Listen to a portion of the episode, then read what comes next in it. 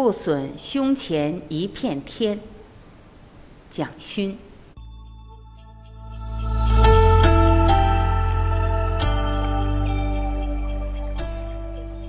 一，性灵的解放。晚明文学是中国文学史上一次巨大的性灵解放。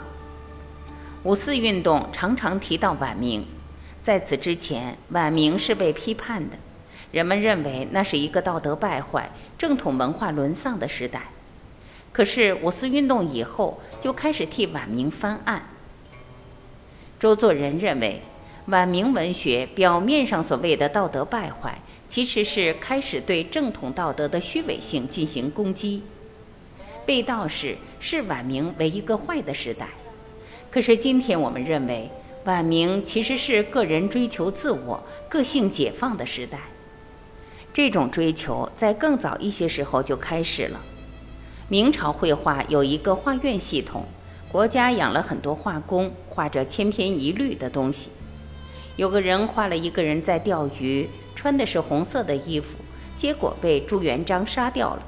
因为有人对皇帝说，红色是一品官的服装，身穿一品官服的人却在那儿钓鱼，这是在侮辱国家的体制。在这样严格的系统里，画家不敢随便作画，往往是去模仿古代，模仿前人。也是在明朝，南方出现了两个重要的画派。浙派和吴派，浙派以戴进、吴伟、兰英等人为代表，吴派的重要画家有沈周、唐寅及唐伯虎、文征明、仇英等人。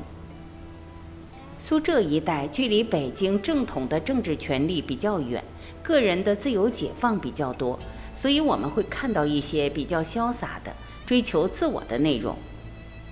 民间流传着唐伯虎点秋香的故事，由这个故事衍生出来的戏曲现在还在演出。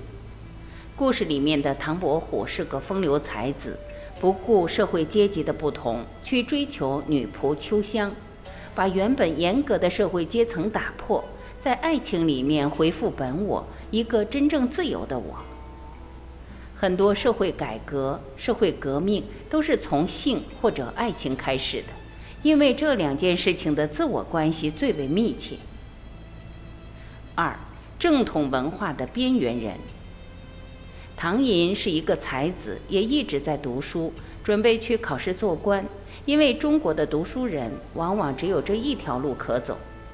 他二十九岁时参加南京乡试，考了第一名，也就是解元，所以他有一方印就是南京解元。可是他非常倒霉。次年参加会试时，被科场舞弊案牵连，终生不能再参加科举。他后来将才华运用在绘画、写诗这些方面，也是因为他做官的路被隔断了。面对唐寅这样的人，我们会感到很矛盾，不晓得是否希望他考取功名。如果他考取了，做了官，那历史上大概不会有一个叫做唐寅的画家。但是他的为官之路被阻绝了，在不得已的状况下卖画为生，游离于正统之外，才使原本被隐藏起来的个性得到了精彩的抒发。唐伯虎晚年的时候写了一首有名的自述诗，这首诗很能代表后来晚明文学的一种个性，即回到自我，讲真话。五十岁了，你要写什么样的文章讲自己？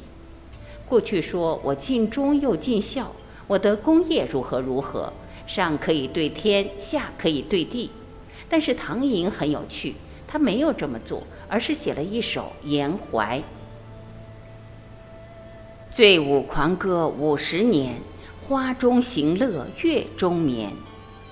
漫劳海内传名字，谁信腰间没酒钱？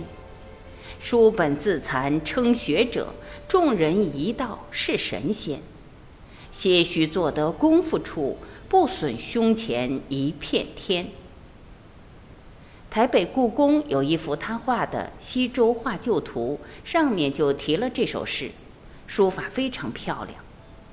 他完全不隐藏自己，抒发自己真正的生命情操。他或许不伟大，但是很真，他求真，认为我是什么样的人，就展示什么样的我。在文学形式已经变得僵化的情况下，唐寅这一类人因为从生活里活出了一个自我，所以不愿意讲假话。他已经五十岁了，回想自己一生到底做了些什么，醉舞狂歌五十年，每天喝酒唱歌，其实有一点玩世不恭。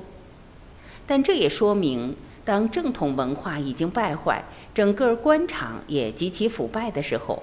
一些真正有性情的知识分子反而不在官场了，他们流落在民间，然后去创造另外一种自我的文化。三、自我性情的书法。其实元朝的很多知识分子身上就已经有这样的现象。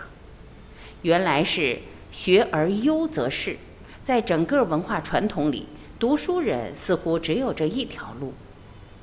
但是在江南经济发展起来以后，社会为个人提供了比较宽松的经济条件和发展自我的可能性，帮人家改改剧本或者说书、卖画、卖字。虽然社会地位很低，可是活得自由自在。在这样的背景下，唐寅用自己的醉舞狂歌对抗着官场迎来送往的腐败习气。花月是在讲季节，也是在讲城市的繁华，仿佛在酒楼、歌楼上玩赏了一生。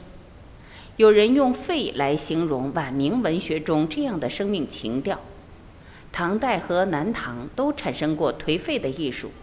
当文人对时代大势感到无能为力的时候，他会退下来完成自我性情的抒发。颓废是相对于正统文化的立场而言。你写文章不关心所谓的民生大事，不谈忠孝，就会被认为是颓废。我曾和很多朋友提起，当我们把所有的文学都变成大爱的时候，个人小小的私情便没有容身之处了。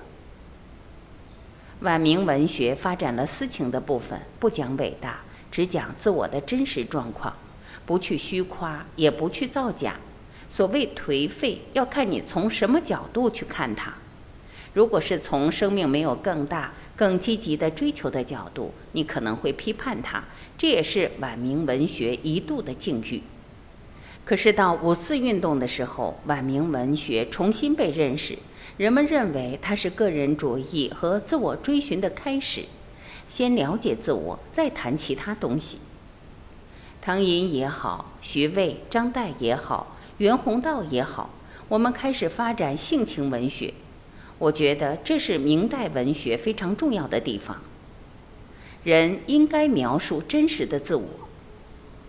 你现在到苏州那一带的街上走一走，听到的谈词，听到老百姓讲的故事，还有很多是关于唐寅的。民间也喜欢有一点潇洒，有一点风流，有一点真性情的人。正是他们建立了新的人性典范，所以大家才会喜欢他们。